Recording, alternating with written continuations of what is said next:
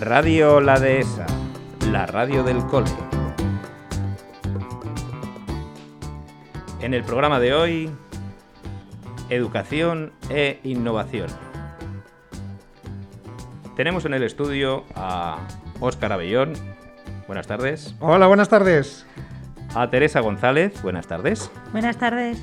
Y a Manuel Benjumea. Buenas tardes. Hola, buenas tardes.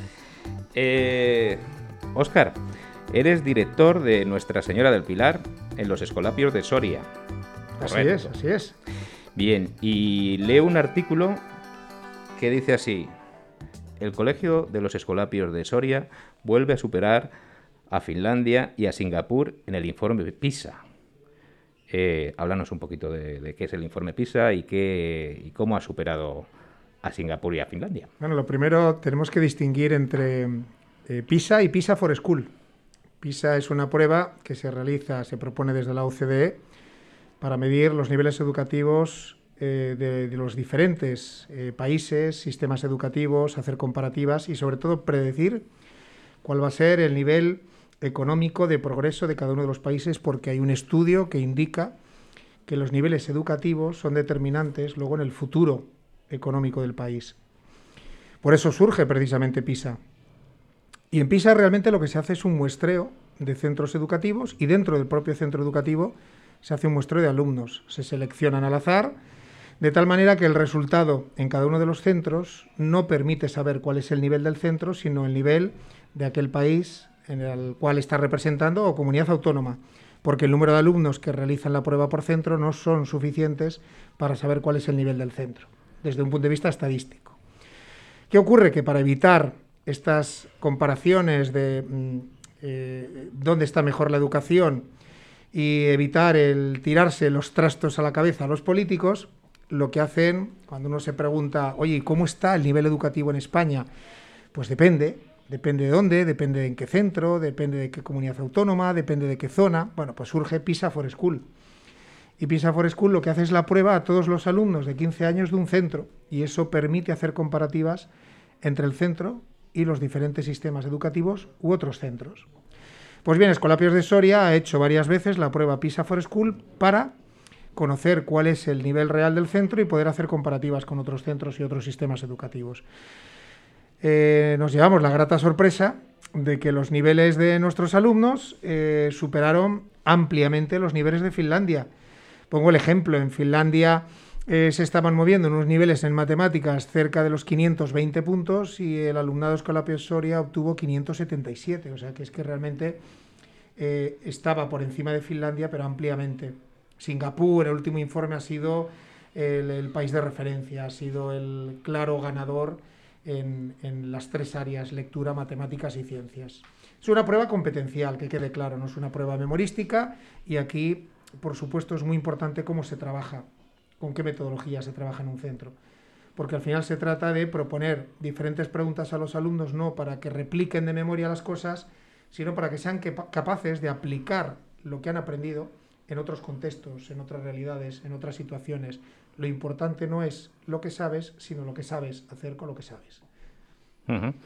Eh, has hablado antes del marco legislativo, ¿no? O sea, hay que tener en cuenta que nuestros alumnos en toda su escolaridad han pasado por varias eh, reformas educativas. O sea, yo recuerdo eh, un montón de, reformas educativas pero nunca llegamos a conseguir el consenso en, ese sentido. Eh, ¿Cómo se puede innovar? ¿Cómo se puede progresar dentro de este mare magnum de cambios?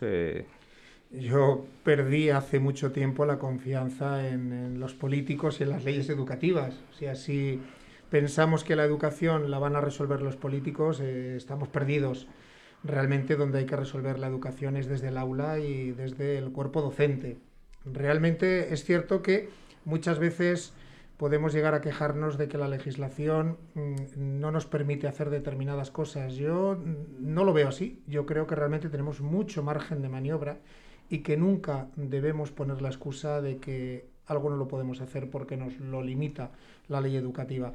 Es cierto que todos deseamos que hubiese consenso por parte de todos los partidos políticos y sobre todo, en esto insisto mucho, que se escuchase a los docentes, porque muchas veces lo que se hace es elaborar leyes educativas a espaldas realmente de quien, eh, a quien más hay que atender o a quien más hay que tener en cuenta, que es a quien aplica esas leyes en el aula.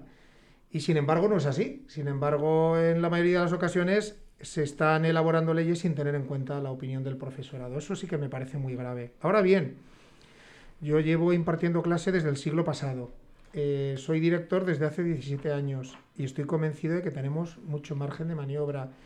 Eh, tenemos también a disposición la posibilidad de proyectos de autonomía y creo que eh, las metodologías que nosotros podemos implantar en el aula y el proyecto pedagógico del centro perfectamente puede dar respuesta a lo, que necesita la sociedad en el siglo XXI, independientemente de lo que nos marquen las leyes. Y sin salirnos precisamente de ellas, insisto, tenemos margen de maniobra.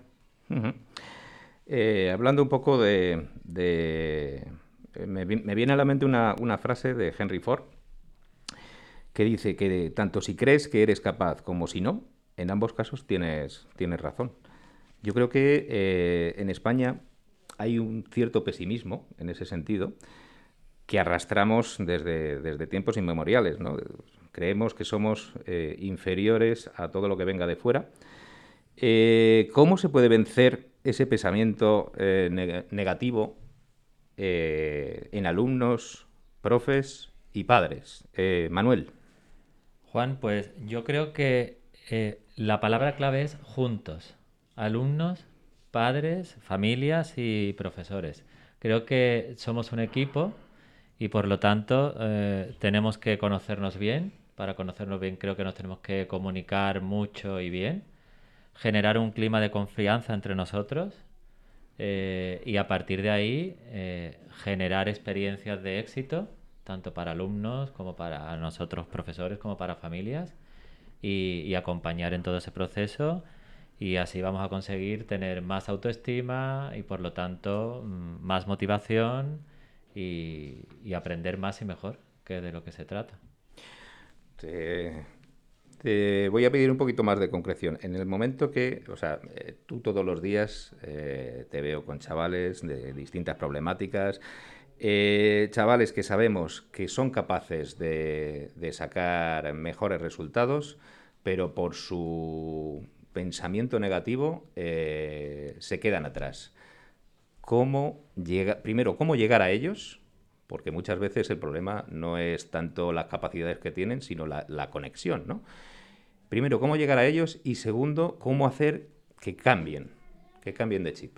Bueno, como te decía antes, creo que hay que conocerlos bien y ayudarlos a que ellos se conozcan bien, identificando no solo sus dificultades, sino sus puntos fuertes, porque todos los tenemos. Ayudarles a que identifiquen cuáles son sus, sus, puntos fuertes y a partir de ahí, pues como te he dicho, eh, generarle eh, experiencias de aprendizaje exitosas que le ayuden a, generar confianza en sí mismos y que en un futuro sean capaces de eh, afrontar nuevos aprendizajes con seguridad. Ya que Juan pedía eh, concreción, eh, a mí me gustaría contar alguna experiencia. Yo soy profesor de matemáticas y a veces me he encontrado con algún alumno, alguna alumna, que cuando tenemos el primer día de clase eh, se justifica ante un momento de abordar un problema diciendo, yo es que no soy de matemáticas, es que yo soy más de letras, no es que a mí me han dicho que esto no se me da bien, qué peligro tiene esas frases de que a uno le digan, tú no eres de esto, a ti no se te da bien esto. Esto es, es muy grave. Yo lo primero que hago como docente, el punto de partida es que todos son capaces. Y además es que a un alumno, si tú le dices que no es capaz, es posible que tenga dificultades para, para ser capaz. Y al revés, nosotros no podemos cambiar las cosas que nos ocurren, pero sí la respuesta que damos a esas cosas que nos ocurren. Hay grandes expertos en psicología positiva que hablan mucho de esto. Y en esos casos que comentaba antes de alumnos que dicen, no, yo es que esto a mí no se me da bien, han terminado obteniendo un buen resultado y sorprendiéndose a sí mismos, diciendo, pero si yo pensé que no se me daba bien. A veces esa sensación que uno tiene, ese pensamiento, es boicotearse a uno mismo y es uno de los motivos por los que uno no tiene mejores resultados.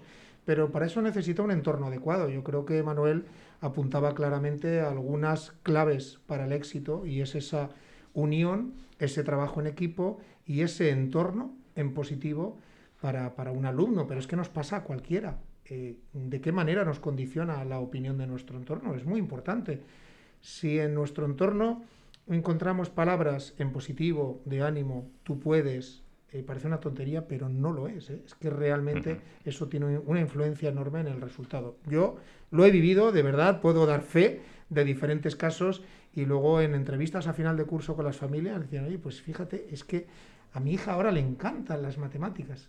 Qué importante es el profesor de matemáticas para que uno tenga una percepción más positiva o más negativa de la asignatura, pero ocurre con todo. Sí, apuntabas antes el tema de un poco de la, de la especialización, ¿no? A mí no se me da bien las matemáticas, no se me da bien la lengua. Yo creo que se me viene a la mente eh, un sketch de Faimino y Cansado, donde le decían, ¿usted qué es? Dice, yo soy doctor. ¿Pero doctor de qué? Doctor de pulmón y corazón. Eh, oiga, ¿y el otro pulmón? Dice, ah, el otro pulmón. Eh, muchas veces nos pasa, nos pasa un poco lo mismo, ¿no? O sea, nosotros no, yo soy profesor de matemáticas. Entonces, el resto de asignaturas como que eh, están fuera de mi ámbito. Eh, ¿Qué opináis un poco de, esta excesiva especialización? el Foro Mundial de Economía, lo he comentado en muchas ocasiones, hace unos estudios muy interesantes sobre las habilidades que buscan las empresas en el momento en que están haciendo ese estudio. Y curiosamente se mantiene el primer puesto eh, la habilidad para resolver problemas. Resolver problemas en general, no problemas de matemáticas ni de física, problemas en general. La cantidad de problemas que en nuestro día a día, en nuestra vida cotidiana tenemos que abordar. Eso es casi prácticamente de continuo.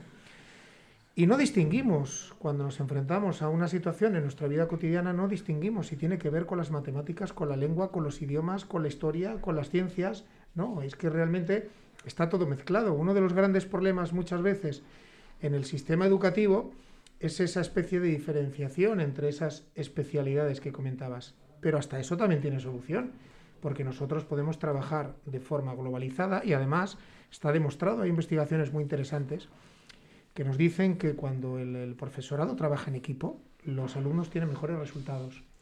Trabajar de forma interdisciplinar, de forma cooperativa entre los profesores de diferentes áreas, ese trabajo por proyectos, es un ejemplo muy claro de cómo podemos conseguir salvar esa especialización que comentabas, que no es mala, pero mm, mal utilizada puede generar determinadas deficiencias porque mm, nos hagan pensar de una forma determinada, eh, orientada solo hacia, hacia un área y que incluso nos puede limitar nuestra propia creatividad. Así que al final tenemos nosotros mismos la solución. El formato de trabajo que utilizamos, esa posibilidad de trabajar con otros compañeros docentes de diferentes especialidades, a todos nos hace mejores. Y el conocimiento que tiene cada uno de esa, de esa área o de esa especialidad eh, permite dar muchísimo más valor a un proyecto global y que esté más cercano de lo que es la vida cotidiana. Porque, ojo, no podemos olvidar que se supone que la escuela eh, trata de preparar a los jóvenes, a los niños, para lo que se van a encontrar en la vida y en sus futuras profesiones, para los profesionales y los ciudadanos del futuro. Bueno, pues eso es lo que tenemos que hacer y lo que no puede haber es una barrera tan alta como ha ocurrido en muchas ocasiones entre la escuela y la vida real, que luego nos ocurre siempre que el alumno pregunta, pero profe, ¿y esto para qué sirve? Desde luego decir que para aprobar un examen no es muy motivador. Sin embargo, si nosotros mismos preparamos ese contexto ligado a la vida cotidiana, nos va a ayudar muchísimo para que los alumnos se motiven mucho más y entiendan el significado del porqué de lo que están aprendiendo. Además, insisto, de forma globalizada. Eh, hablemos ahora de formación. Eh, ahora mismo, aquí en el, en el colegio, eh, estamos en un proceso de, formación del aprendizaje cooperativo. ¿Qué importancia le dais a la formación en, en los docentes? Creo que en, cualquier profesión, en cualquier profesión, eh, eh, cualquier persona que se considere de verdad un buen profesional eh, tiene que, que realizar formación permanente. Pero en educación es imprescindible. Si no, nos quedaríamos absolutamente atrás y difícilmente podríamos preparar mejor a esos futuros ciudadanos y profesionales que decía antes. Claro que tiene importancia la formación, de hecho hay que aprovechar también las numerosas investigaciones que surgen, los avances en pedagogía, en neurociencia, en psicología, de eso se trata precisamente. Y un gran problema que tenemos hoy en día es que el, avance en las universidades es un poquito más lento de lo que debiera. Quizá el propio funcionamiento, organigrama, hace más difícil que haya una orientación más clara hacia una evolución, hacia los cambios. Cuesta mucho salir de la zona de confort. Pero es imprescindible. Y hablas antes de formación en cooperativo. Es importante el cooperativo, es importante el trabajo por proyecto, yo creo que es fundamental. Y aquí la neurociencia nos aporta mucha información, eh, sobre todo en cómo funciona el cerebro. Nos da muchas pistas de cómo debemos trabajar con los alumnos para que su aprendizaje sea más eficaz. No hay una zona concreta que nos indique aquí está realmente la inteligencia, esto es lo que garantiza el aprendizaje, esta parte del cerebro no. Está demostrado que cuantas más partes se activan es cuando realmente se produce un mejor aprendizaje y para conseguirlo se ha podido comprobar que tiene que ser eh, con la actividad, trabajando, estando en activo. De ahí la importancia de las metodologías activas. Entonces, si tenemos todos esos avances en neurociencia, tenemos metodologías que dan respuesta para que el aprendizaje sea mejor y no las conociésemos o no hiciésemos el esfuerzo para conocer todo eso, estaríamos siendo muy deshonestos eh, a nuestra propia vocación eh, como docentes. Realmente es que eh, dudaría mucho si es si realmente la, educación algo vocacional en esos casos en que no se pensase en, formarse de manera permanente. hablemos ahora del COVID. Teresa, protocolo COVID que hemos estado aplicando durante todo este curso y consecuencias a medio y a largo plazo que podemos tener en, nuestros alumnos? Pues Juan, eh, es verdad que nos planteábamos un escenario completamente diferente al que ahora vivimos, eh, casi en el mes de junio. Cuando iniciamos en septiembre nos encontramos con muchísimas medidas, muchísimos protocolos, eh, normas que nos venían y nos exigían cumplir distintos requisitos a nivel de personal, de espacios, de entradas, que tuvimos que adaptar. Tuvimos que adaptar desconociendo cuál iba a ser la realidad eh, qué nivel íbamos a tener de contagios en el centro, qué capacidad íbamos a tener en el centro para poder hacer frente a todas estas solicitudes que nos venían de familias, de alumnos y por supuesto de administración. Es verdad que mm, las medidas han sido muchas y muy diversas. Como indicábamos, pues por una parte teníamos todos los accesos y salidas al centro, que las hemos llevado a cabo de forma escalonada para evitar que hubiera mucha coincidencia. Por otra parte, esa atención a las familias que hemos convertido en algo muy ordinario esto de las videollamadas y bueno y contactar con las familias a través de una pantalla cuando lo ideal o lo que esperamos en el centro es tener ese contacto directo y físico también fue otra medida importante. Reforzamos todas las medidas que tuvieran que ver eh, directamente con la enfermería del centro en el sentido de la salud directa con un protocolo muy claro de actuaciones de familias cómo y cuándo nos tenían que informar de cada uno de los procesos que hubiera a nivel personal dentro de, de las familias y, bueno, pues las consecuencias que hemos tenido de esto en principio son muy positivas. Es verdad que ha habido unas consecuencias, pero los resultados son claramente positivos. Hemos tenido algunos casos COVID em, que rápidamente eh, se pusieron las medidas necesarias. Hemos em, tenido, dentro de esos pocos casos, pocas aulas que hemos tenido que cerrar por completo durante 10 días. Y bueno, a día de hoy estamos muy satisfechos con, con el avance. Esperando volver a la normalidad, esperando. Eh, deseando quitarnos las mascarillas, volvernos a abrazar y poder estar en el patio y compartirlo, sí. Los patios están aparcelados igualmente, los profesores tenemos muchas de esas medidas, pusimos mamparas para dividir eh, dentro de las aulas y dentro de los grupos de trabajo, que hablábamos antes un poco de trabajo cooperativo, hemos querido y hemos seguido apostando por ese trabajo cooperativo en el centro, instalando esas mamparas bueno, para que en la medida de lo posible ese trabajo colaborativo de equipo, que no en grupo o no en conjunto, eh, se llevara a cabo y se pudiera llevar a cabo dentro de estas medidas. Las consecuencias mm, las vamos casi a olvidar porque esperamos que esto pase rápido. Eh, como respuesta, pues bueno, una experiencia de la que hemos aprendido mucho y que a día de hoy la, valoramos como positiva. Em, la importancia del desarrollo psicomotor, ¿creéis que está afectando eh, a las últimas generaciones, a las nuevas generaciones, eh, el tema de las pantallas desde muy pequeños eh, a nivel psicomotor? yo no sé si relacionar pantallas con desarrollo psicomotor, lo que desde luego te puedo decir con un rotundo sí, que hay determinados comportamientos que están afectando en el desarrollo en general. Y cuando hablo del desarrollo me refiero al desarrollo físico, al desarrollo cerebral, eh, con, claras consecuencias. Eh, estoy convencido de ello. Pongo un ejemplo muy claro. Ah, hay un gran referente en, temas de, neurociencia que es Glenn Doman, que empezó a experimentar con personas adultas que habían sufrido daños cerebrales y para recuperar la actividad eh, los ponía a gatear. El gateo permite una mejor conexión entre los dos hemisferios, tan importante también para evitar, si esto ocurre desde pequeños, problemas de lateralidad, que son problemas importantes en su desarrollo. Bueno, pues eh, algo tan simple como el gateo es esencial. De hecho, Glendoman habla mm, de gatear hasta un kilómetro diario hasta los 10 años. Eh, todos entendemos que no como única forma de desplazamiento, pero el ejercicio del gateo es importantísimo para el desarrollo del cerebro. Pero es importantísimo para la focalización, para la vista, para el, la lectura, eh, para un montón de actividades de esto. Manuel puede dar un montón de información porque luego cuando esto no se hace bien, ¿qué es lo que ocurre? Que terminamos acudiendo al equipo de orientación a que resuelvan cosas que no se han hecho bien. Pero comento esto porque, por ejemplo, en esta sociedad en que vivimos, en que parece que los padres queremos que nuestros hijos sean los primeros en todo, incluso en, dejar de gatear y caminar, y estamos contra natura y estamos generando un problema donde realmente no debiera de haberlo simplemente funcionando de forma natural. Por eso a veces hay que recurrir a generar ejercicios como el gateo, como los ejercicios en la escala de braqueación, como la rotación para el desarrollo del oído interno, o lo que se llama el paso de soldado, simplemente para prevenir problemas futuros. Y es importantísimo. ¿Las pantallas influyen?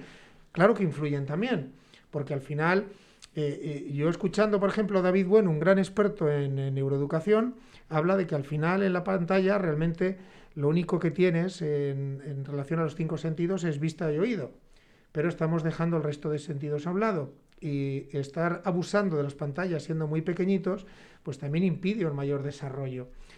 Eh, también la neurociencia nos dice a partir de qué momento empezar a utilizar herramientas digitales de una forma un poquito más amplia. Eso no quiere decir que no tengan ningún contacto pero sí un contacto controlado, limitado, porque si no, efectivamente puede generar ese tipo de problemas.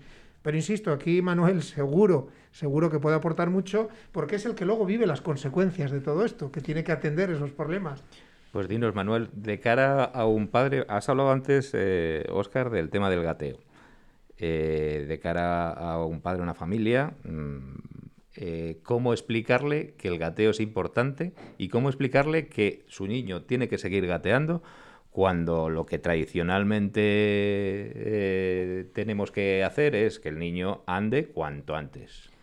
Pues bien, como ha apuntado Oscar, muchas de las dificultades que nos llegan al departamento de orientación cuando los niños ya eh, están en primero, segundo de primaria, que empiezan con la lectura y demás, cuando empezamos a, evaluarlo nos damos cuenta que eh, no existe una dificultad como tal en, la lectura, sino en aspectos eh, como la lateralidad, por ejemplo. Aspectos que hay que trabajarlos desde la psicomotricidad. Y como bien indicas, pues eh, al niño eh, hay que dejarle explorar el entorno de la mejor manera posible y, con la mayor libertad. Y a veces mm, aceleramos esos procesos porque creemos que porque comienza a caminar antes forzando un, eh, una marcha eh, agarrándola de los brazos eh, le va a favorecer y estamos dificultando que él mismo sea el que explore su propio cuerpo primero y luego el entorno. Pero eso puede tener hasta consecuencias a la hora del aprendizaje del lenguaje, ¿no? O sea, la escritura y... Claro, efectivamente. Muchos de los problemas de, que detectamos, por ejemplo, en la escritura, son problemas de inversión, de rotación que pueden venir por una lateralidad mal afirmada o y, se puede trabajar, bueno, pues desde, bueno, desde el nacimiento, por ejemplo, eh, por supuesto, pero en, en, la escuela desde, desde que entran. El, lado izquierdo de nuestro cuerpo, brazo izquierdo, mano izquierda, pierna izquierda, etcétera, eh, se controla desde el hemisferio derecho, en el cerebro, y al revés. Eh, no trabajar bien la conexión de los dos hemisferios puede suponer, mm, metafóricamente, pues como tener dos cerebros independientes y eso genera esos problemas que comentaba Manuel de lateralidad. Y, es, y, efectivamente, claro que afecta a la lectoescritura y de manera muy grave. Eh, hablabas de cómo le transmites esto a un padre. Pues hay que recurrir a escuela de padres y formación de padres, porque eh, a veces se fallan en cosas tan básicas como esta y hay que recurrir en la escuela a, poner en marcha programas de excelencia física desde la estimulación temprana para poder eh, salvar esa situación de déficit que ocurre a veces desde el punto de vista de la psicomotricidad. Eh, un buen desarrollo del cerebro está muy ligado a esa exploración que comentaba Manuel y esa coordinación, esa conexión entre los dos hemisferios. Hay muchos ejercicios para trabajar eso. Cada vez más es importante trabajar todo esto desde eh, las etapas tempranas eh, fundamentalmente entre los 0 y 7 años, que es donde casi se construye la totalidad del cerebro, en aproximadamente un 97%. Y hablamos antes del gateo, y hay un estudio muy interesante donde se ha podido comprobar que un 90 y mucho por ciento de los alumnos que tienen dificultades de aprendizaje dejaron de gatear muy pronto. Ojo, fijaos qué dato y la importancia que tiene. Y más que poner eh, solución cuando surgen los problemas, creo que es más importante poner remedio antes eh, siendo capaces de prevenirlo, para que no ocurra. Y aprovechando ese tipo de ejercicios eh, rutinarios, seguramente podamos salvar muchas situaciones de, fracaso escolar y de déficit en el aprendizaje. Así que, ¿qué importancia tiene todo esto? Entiendo que, bueno, en, este caso la etapa de infantil es fundamental, pero cuando vienen alumnos, por ejemplo, viene un alumno en tercero de primaria con, un problema eh, de lectoescritura, eh, ¿se puede asociar eh, avances con, la psicomotricidad? Claro, y se puede reeducar porque nosotros eh, puede dar la cara o puede manifestarse por una, como has dicho, por una mala escritura, por una mala caligrafía, pero a lo mejor es que en su momento no disoció bien el movimiento de la muñeca con el del codo, con el del hombro, y eso le está produciendo una forma de escribir muy rígida, que es lo que hace que tenga esa, esa mala caligrafía y evidentemente se pueden hacer ejercicios para reeducar eh, esos aspectos. En esta línea aportar que, bueno, para, justo para adquirir esta, esta maduración de tanto el sistema nervioso eh, de los niños, el curso que viene vamos a poner en marcha eh, varias, varias actividades, en especial un espacio que va a ser el atelier, donde vamos a potenciar desde nuestros primeros alumnos que entran en el centro con tres añitos el que desarrollen todo este movimiento, toda esta parte psicomotora para evitar y prevenir, como bien estábamos comentando, el que luego aparezcan niños en primero, en segundo de primaria, una determinada edad, que no hayan adquirido estas habilidades. Estimulación multisensorial, qué maravilla. Oye, qué primicia, ¿eh? pues con esta primicia eh, nos vamos a despedir. Vamos, os doy las gracias por, todo lo que habéis aportado, que creo que, que es bastante y que nuestros oyentes seguro que agradecen. Muchas gracias. Gracias, Muchas gracias. Gracias, Juan.